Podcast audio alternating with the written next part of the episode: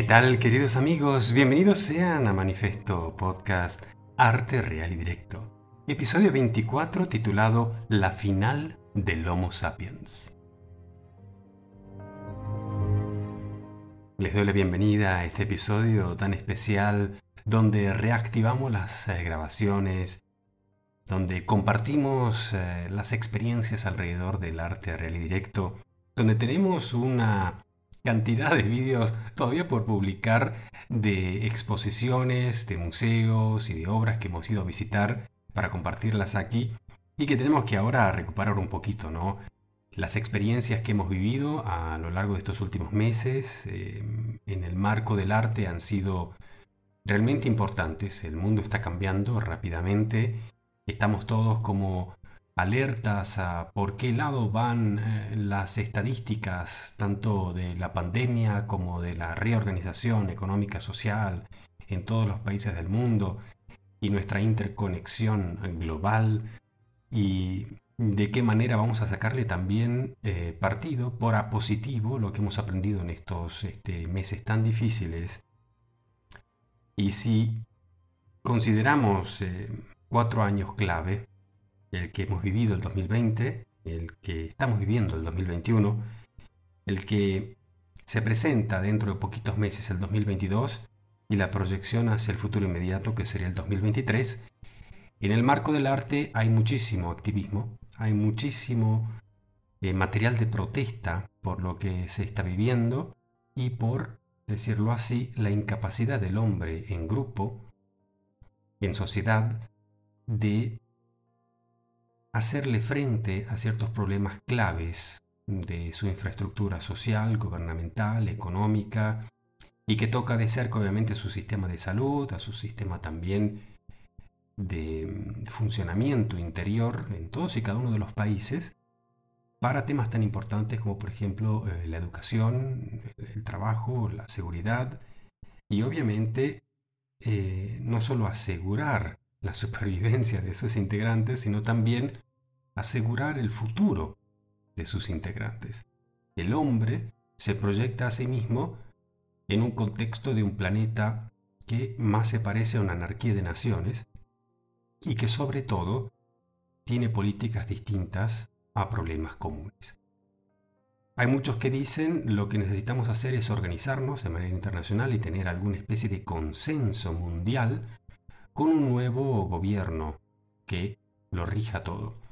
Hay otros que dicen, no, cada uno tiene que por su parte controlar su parte, su cultura y sus intereses y fortalecer, eh, por así decir, los poderes nacionales.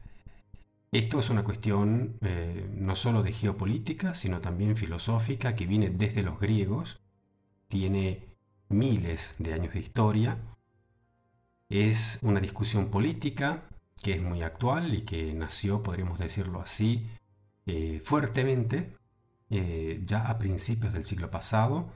Ha atravesado numerosas guerras mundiales y locales, pero de carácter internacional, y que han tejido siempre el conflicto alrededor de la capacidad de gobernar y de administrar riquezas y de decirle a masas grandes cantidades de ciudadanos de distintas naciones el rumbo a seguir, rumbos económicos, educativos y culturales. Este debate no es un debate estrictamente del arte, no es un debate que lo hagamos normalmente aquí en manifiesto, pero en manifiesto nos abstenemos mm, de proclamar que tenemos una solución, pero al mismo tiempo somos muy curiosos por la percepción de la realidad. Por ello, lo denominamos arte real y directo. Y hemos denominado eh, en numerosas ocasiones, describiendo en detalle, que consideramos al arte como la calidad de la comunicación. Y en segundo lugar, obviamente, será también la calidad de la técnica que se use para llevar a cabo pero en primer lugar esa comunicación. Puede tener forma de pintura, puede tener forma de música, puede tener forma de danza, puede tener forma de escultura. puede tener forma también en la definición de un trabajo hecho a primer nivel. También lo consideramos arte. Hay mucho activismo, hay mucha protesta, hay mucha desconformidad, hay mucha, podríamos decir, incertidumbre, hay mucha desconfianza, hay mucha información y mucha desinformación.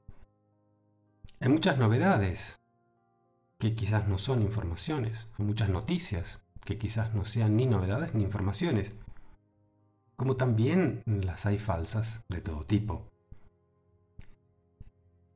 Lo que vemos que en general está faltando el criterio, y eso es lo que se ve en el arte, en las obras, donde se trata de provocar, de estimular el pensamiento personal, la opinión personal, el criterio. Aquella sabiduría autoconquistada por la experiencia personal, por el estudio personal, por la observación personal. Cuando nos vemos de frente a una situación pandémica, donde de repente no sabemos a ciencia cierta, más allá del nombre o de una descripción aparente, o que pueda ser la que todos usemos para poder comunicarnos, no tenemos las capacidades de verificar a nivel científico eh, la severidad, eh, la seriedad, la importancia, el peligro de las causas a las cuales estamos combatiendo o de las cuales nos queremos proteger. Esta ansiedad de la modernidad es un fenómeno que ya desde el siglo pasado se viene discutiendo en las academias de filosofía y en las materias sociológicas ¿Qué es el fenómeno de que uno tiene que confiarse en la tecnología que tiene a disposición? Uno sabe que puede escribir un texto en una computadora y sabe que eso funciona y aprende a manejar el programa para hacerlo. Lo que no sabe es cómo funciona o por qué funciona así. Uno debería aprender de informática, de computación y de tecnologías de pantallas, de teclados y de mucho más para comprender el complejo mecanismo que va por detrás. Con lo cual, cada vez que usamos una tecnología, un teléfono, una computadora, hasta incluso un calefactor, hasta el mismo auto, tenemos que confiarnos en eh, todo el equipo tecnológico que va por detrás, la empresa que lo ha construido y toda la ciencia que le permite llegar a esos resultados. En la modernidad nos vemos confrontados como sociedad a muchas situaciones donde tenemos que confiarnos de que aquello que se nos presenta como solución funcione realmente como lo dice, que funcione bien y que a la larga tenga resultados que sean más positivos que negativos y que en base a ese balance podamos decidir si usarlo o no. El problema está cuando se nos saca el tiempo y no podemos analizar. El problema está cuando de pronto las medidas que se toman nos restringen. El problema está cuando de pronto esos cambios nos ponen en peligro de perder el trabajo, de no poder educarnos en el tiempo y forma correctos, de no poder llevar a cabo nuestros planes y no poder seguir con una estructura de vida que ya se presentaba complicada, difícil, eh, laboriosa, de repente para mucha gente se vuelve insostenible. Esta es una de las características que mucho hemos analizado el año pasado en cuanto a pandemia. Y se podría decir es el 2020 el comienzo de ese, eh, ya mm, podríamos llamarlo síndrome, ¿no? de la desconfianza. Porque uno tiene que confiarse constantemente, pero lo sabe que lo que estamos viviendo es a causa de que ese sistema ha fallado. Ese sistema no ha podido detectar el inicio de un peligro masivo y ahora, entre comillas, tendríamos que seguir confiando ese mismo sistema para hacer frente a algo que no ha podido frenar de buenas a primeras. Esto más allá de mi visión política y de mi visión mm, o de mi posición respecto a los orígenes y el manejo y la política eh, de pandemia, porque cada país lo tiene distinto, acomodado a sus necesidades, lo que sí veo es el fenómeno sociológico, el fenómeno, digamos, que se viene gestando mm, ya por más de medio siglo y que no está resuelto. Es la era de la desconfianza, es la era de la incertidumbre. Con lo cual muchos han dicho, para poder vivir bien, uno tiene que acostumbrarse a vivir con la incertidumbre y tiene que aprender a hacerle frente a la desconfianza. ¿Cuáles son las soluciones? Bueno, ahí pueden haber puntos de vista, pueden haber distintas posiciones y hay escuelas muy pero muy enfrentadas respecto a cuál es la solución a estos problemas. Los hay desde un punto de vista filosófico, político, económico. Y bueno, creo que cada uno trata de sacarle partido ¿no? a esta situación.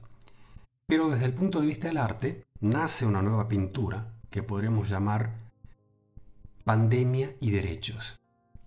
Podríamos decir que si dejamos de lado todas estas elucubraciones que acabo de exponer y nos ponemos solo desde un punto de vista del arte, que es sin juzgar el punto de vista que pueda tener uno o el otro, analizar la esencia de lo que estamos viviendo, casi como si fuera una obra de arte, casi como si fuera también un cuento, algo que no tiene directa coacción a lo que estamos viviendo, pero que podemos contemplar, que podemos imaginar.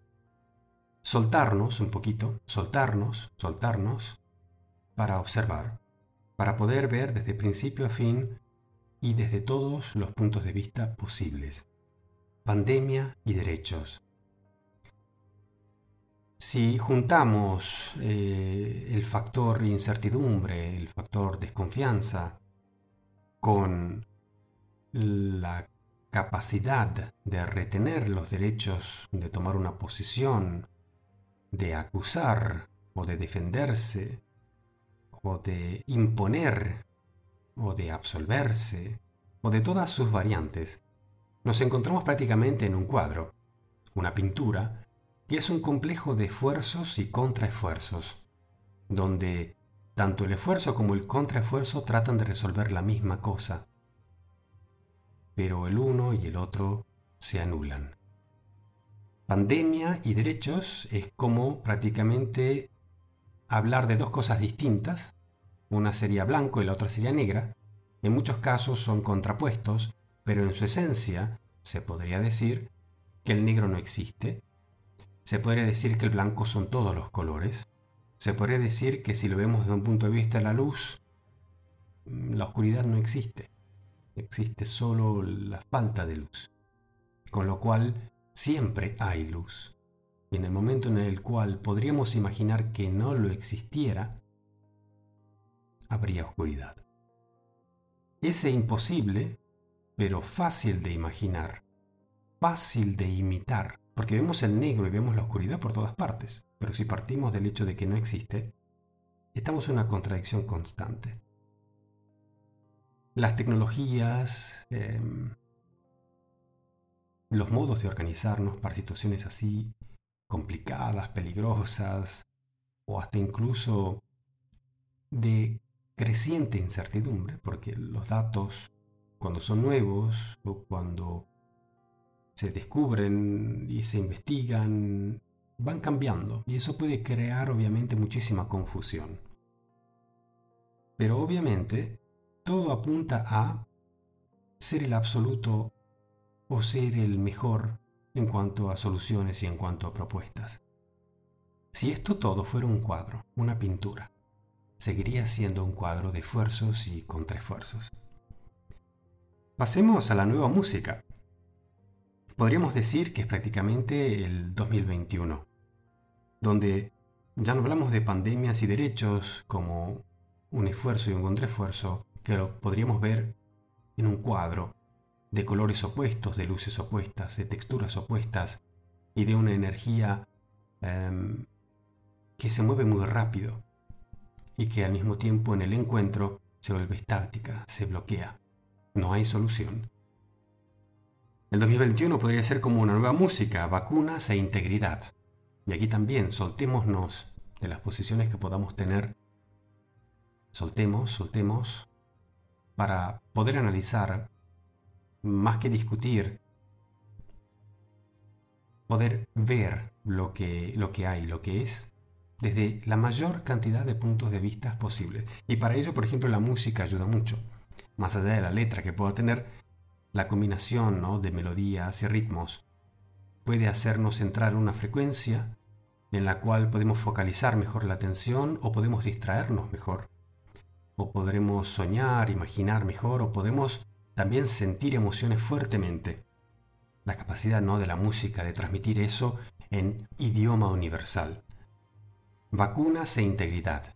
Más que nada como un cuento prácticamente de ciencia ficción donde ese enfrentamiento que viene de pandemias y derechos se empieza a transformar en un discurso de integridad. Es decir, ser capaz de decir lo que uno ve, así como lo está viendo, y ser fiel a lo que ha visto, a, lo que piensa al respecto, y lo hace de una manera constructiva, es decir, ve un gran valor en la capacidad de comunicar lo que uno ha visto, lo que uno piensa, lo que uno interpreta, lo que uno entiende.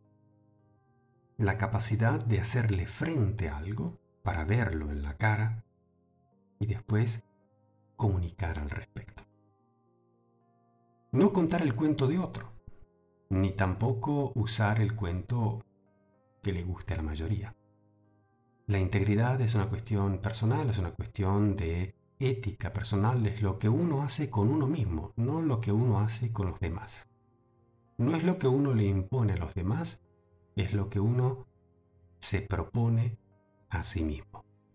De esto también hemos reflexionado mucho en otros programas de tecnologías de creatividad del año pasado, con lo cual aquí hablamos solo de arte real y directo, pero cuando vivimos eh, situaciones de vida así, donde el artista exprime esa percepción en obras de arte, lo que estamos viendo actualmente es un florecer de esa integridad artística que en muchos casos llega a extremos incomprensibles para el público y en otros casos se vuelve muy ameno, se vuelve muy cercano a la sociedad, donde el arte puede ser hermano, puede ser parte del día a día.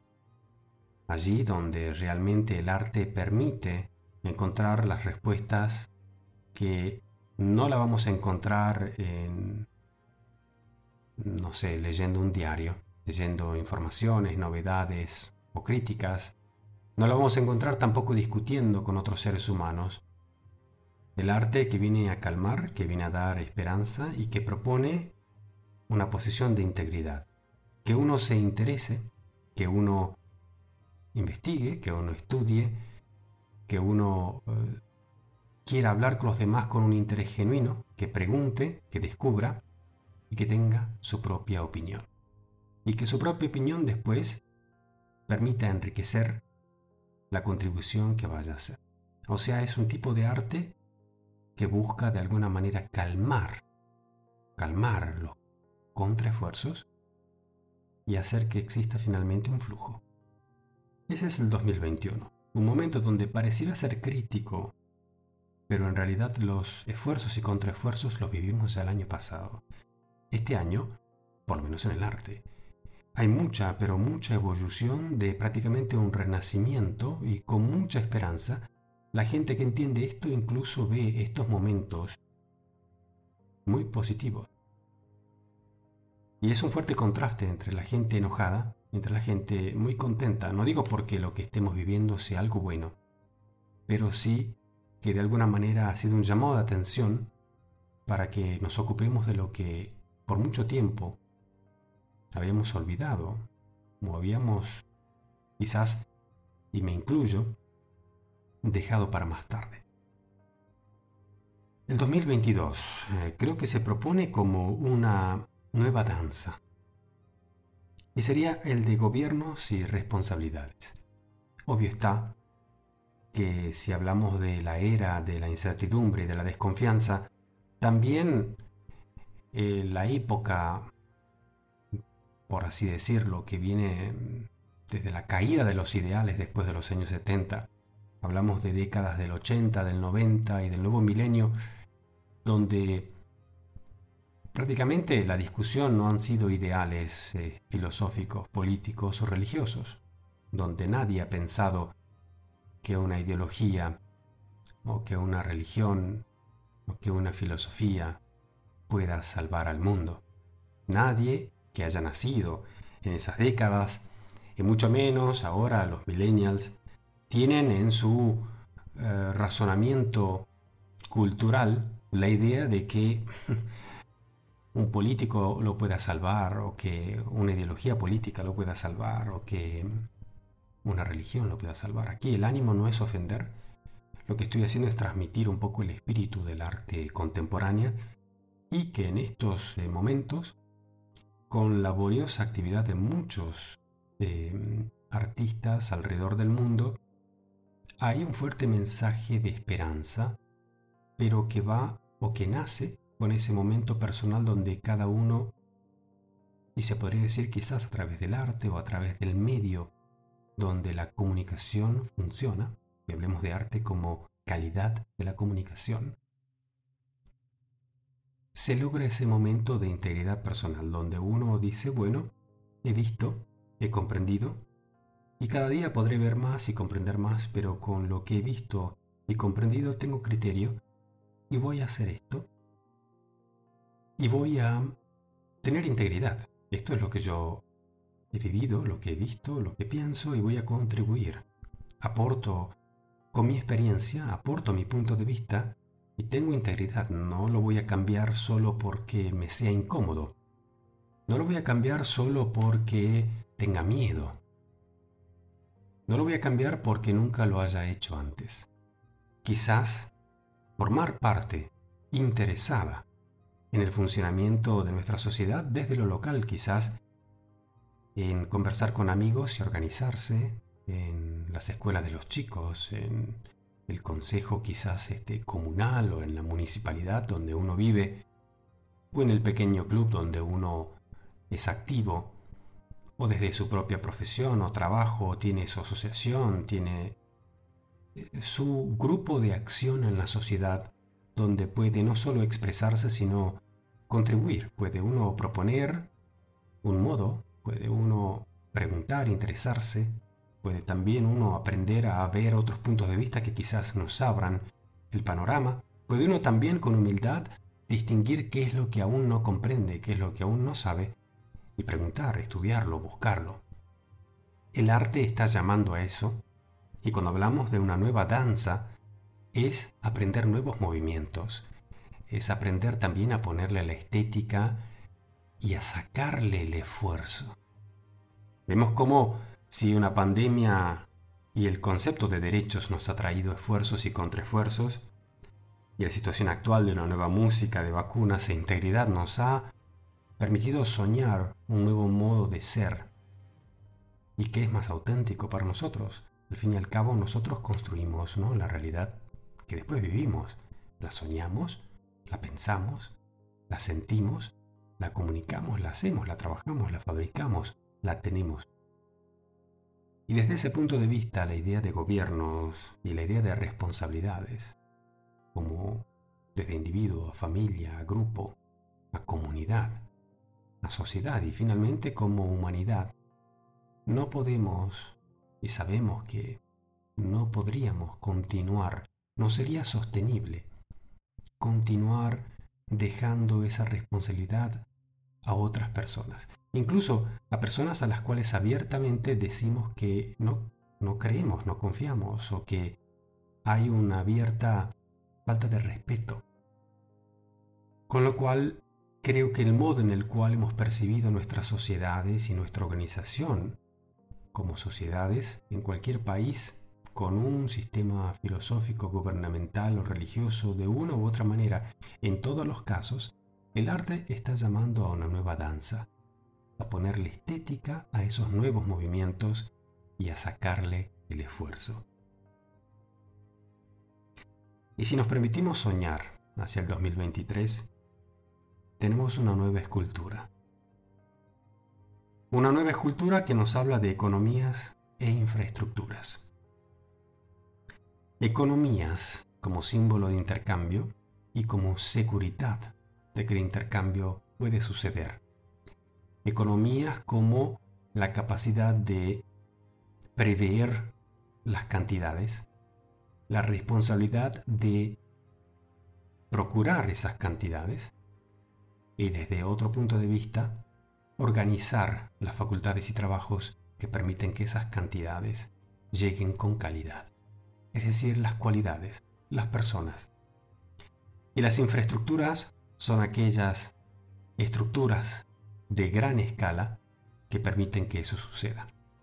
En un tiempo donde gran parte de la infraestructura de la sociedad se ha continuado de una manera virtual, se ha empezado a construir en el mundo de Internet, en el mundo de las redes, en el mundo transnacional, existe esa tendencia a pensar de que la única solución es crear un gobierno que lo administre todo a nivel mundial y que los subgobiernos nacionales sean nada más una suerte de sede administrativa, donde para asegurar la supervivencia de todo hombre, mujer y niño, o cada ser humano con su identificación de género sexual como quiera, pueda sobrevivir de manera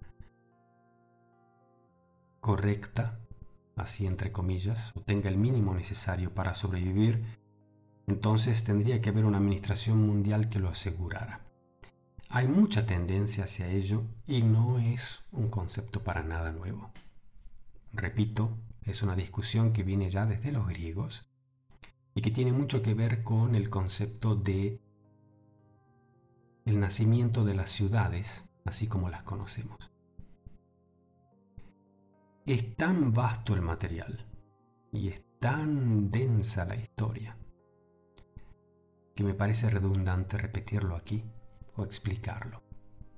Pero no es un tema de actualidad. El tema de actualidad es que estamos de frente a una nueva escultura.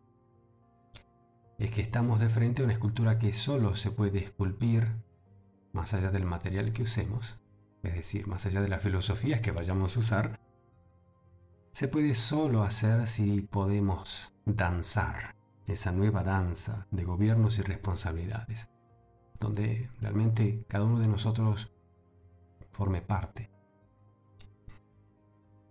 Y estas economías e infraestructuras, obviamente, en primer lugar, van a prestar atención a la supervivencia ¿no? de todos y cada uno de nosotros, como así también de los animales, de las plantas y de todo lo físico de este planeta Tierra, dentro de su ecosistema de planetas en el sistema solar. Creo que estamos en un momento donde obviar nuestra posición en el sistema solar y la relación que podríamos tener con otros elementos físicos u otras vidas, em, no, se, no se puede negar. Y vistos desde ese punto de vista, la idea de un gobierno mundial no es el tema, pero el concepto de humanidad sí es el tema. El concepto de que todos estamos en el mismo barco sí es el tema. Y el concepto de que aunque uno u otro o muchos no nos gusten, hasta incluso los Hitlers del mundo están en el mismo barco. Con lo cual, ¿qué vamos a hacer? ¿Los vamos a sacar del barco? los tiramos en el espacio. Yo creo que esa nueva escultura, la idea de ese nuevo barco, desde un punto de vista artístico, es lo más hermoso, porque es lo menos definible hasta el momento. Creo que aquí hablamos de un homo novis. Hablamos como el título bien lo dice, la final del Homo sapiens. Y esta final se juega en estos cuatro partidos. Uno prácticamente ya lo hemos superado. Y es el de la pandemia y derechos. Creo que nunca como antes en la historia moderna. Y entonces este, pondría, pondría como ejemplo desde el Renacimiento hasta el día de hoy toda la seguidilla de revoluciones, de conquistas, de guerras, de emancipaciones, de independencias, el nacimiento de las naciones, las transformaciones de las naciones, las transformaciones de los gobiernos, la caída de la monarquía en gran parte de Europa y obviamente la transformación de los sistemas de gobierno hasta llegar a tener una democracia moderna, indirecta, y la constitución de repúblicas en gran parte del mundo.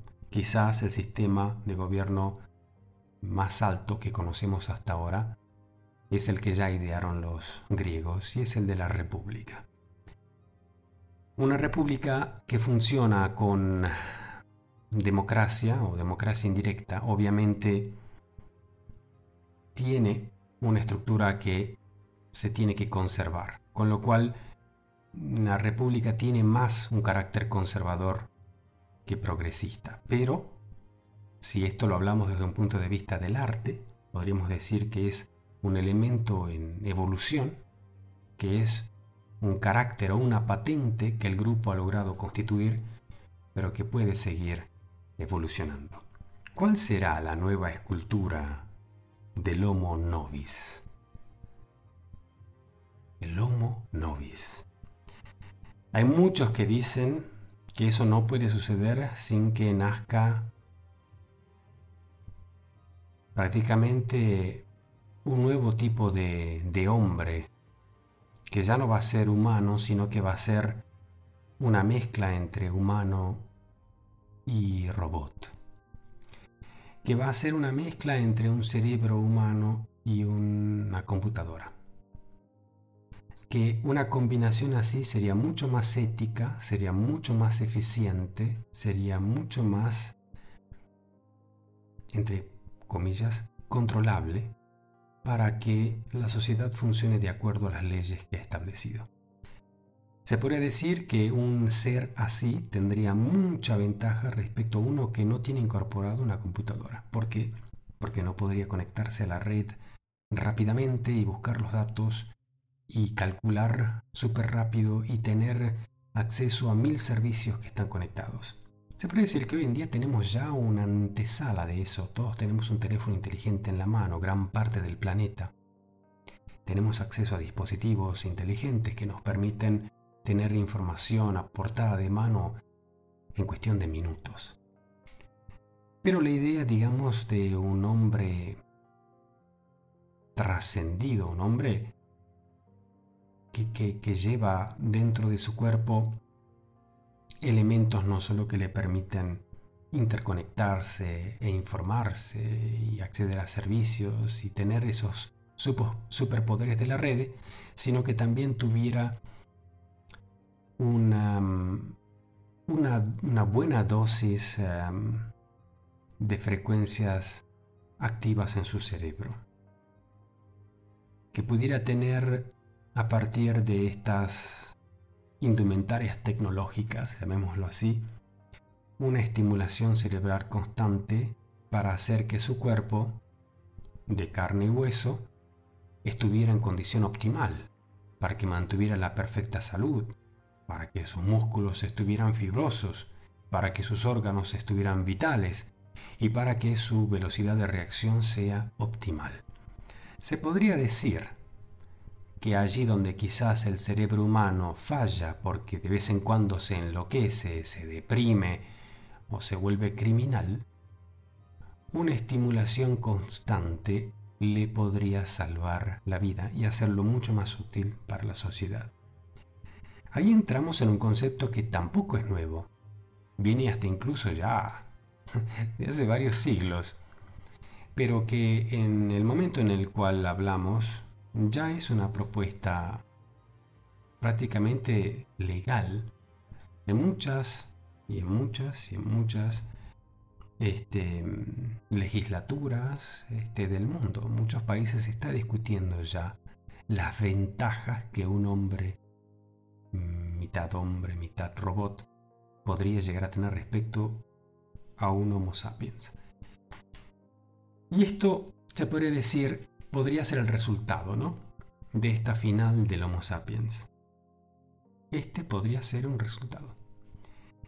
El otro resultado podría ser el que el arte, en la forma de nueva pintura, nueva música, nueva danza y nueva escultura, así como las hemos definido de manera muy diplomática en estos minutos previos, podría llevar a conquistar un homo novis.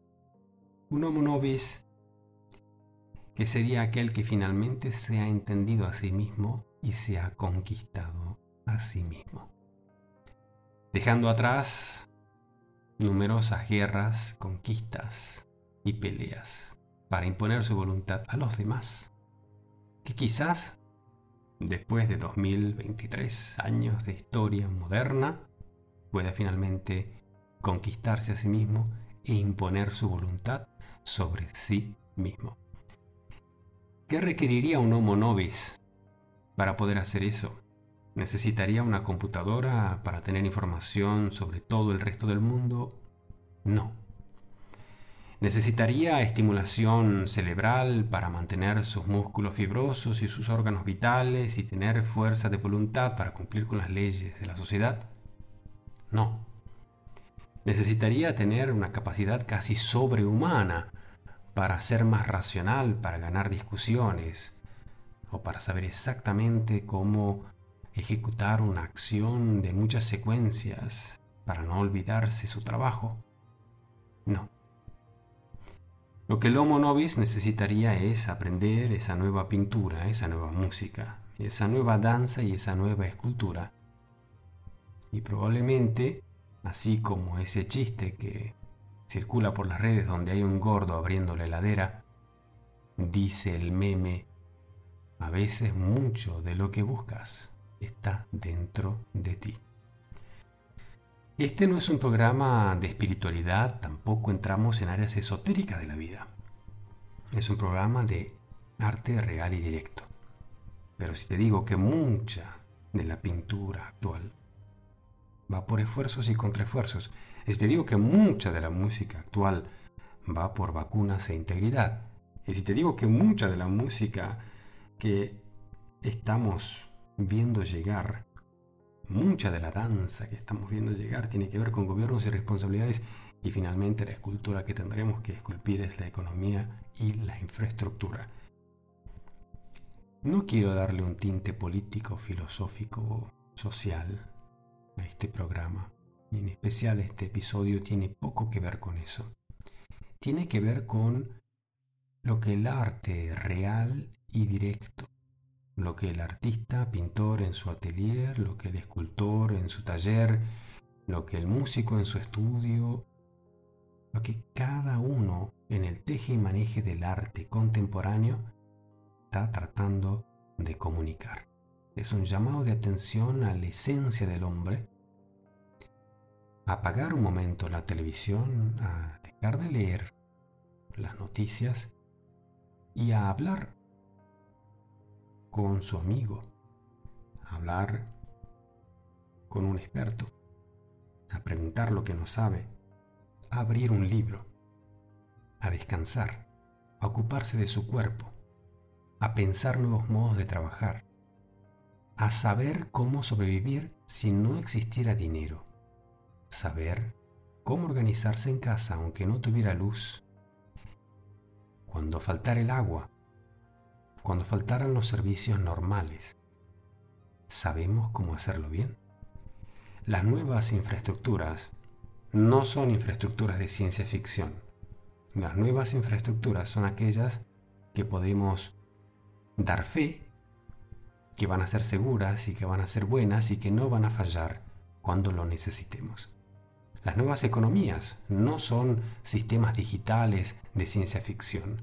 No, las nuevas economías están basadas en la confianza, en que yo puedo tener amigos a cuales les tengo confianza. En la decisión autodeterminada de confiar.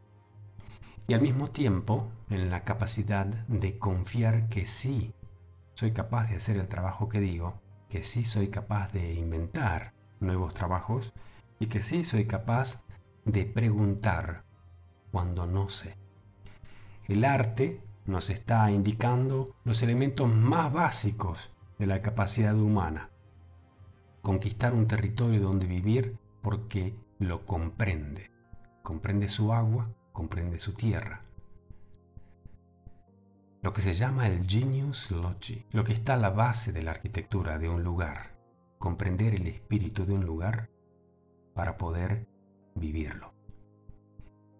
El primer lugar, la primera casa, es el propio cuerpo, la propia mente, las propias palabras. Y así, la final del Homo sapiens puede tener esos dos destinos. No se trata de ganar o perder, se trata de saber lo que uno quiere. Y dentro de este marco, dentro de los próximos días, mediante una buena organización, voy a ir proponiéndoles algunos vídeos de muestras em, de museos y de lugares que he ido visitando en estos últimos meses dentro de nuestro programa en vídeo, es Manifesto Especial, que les invito a quienes no lo conozcan a visitarlo y a inscribirse, a suscribirse para no perderse ninguno mm, de los vídeos que voy a presentar y también obviamente ver aquellos que ya hemos presentado que son realmente únicos en su serie. Les agradezco por la escucha y obviamente espero sus comentarios. Un gran saludo desde Suiza, Oski Daniel, para Manifesto.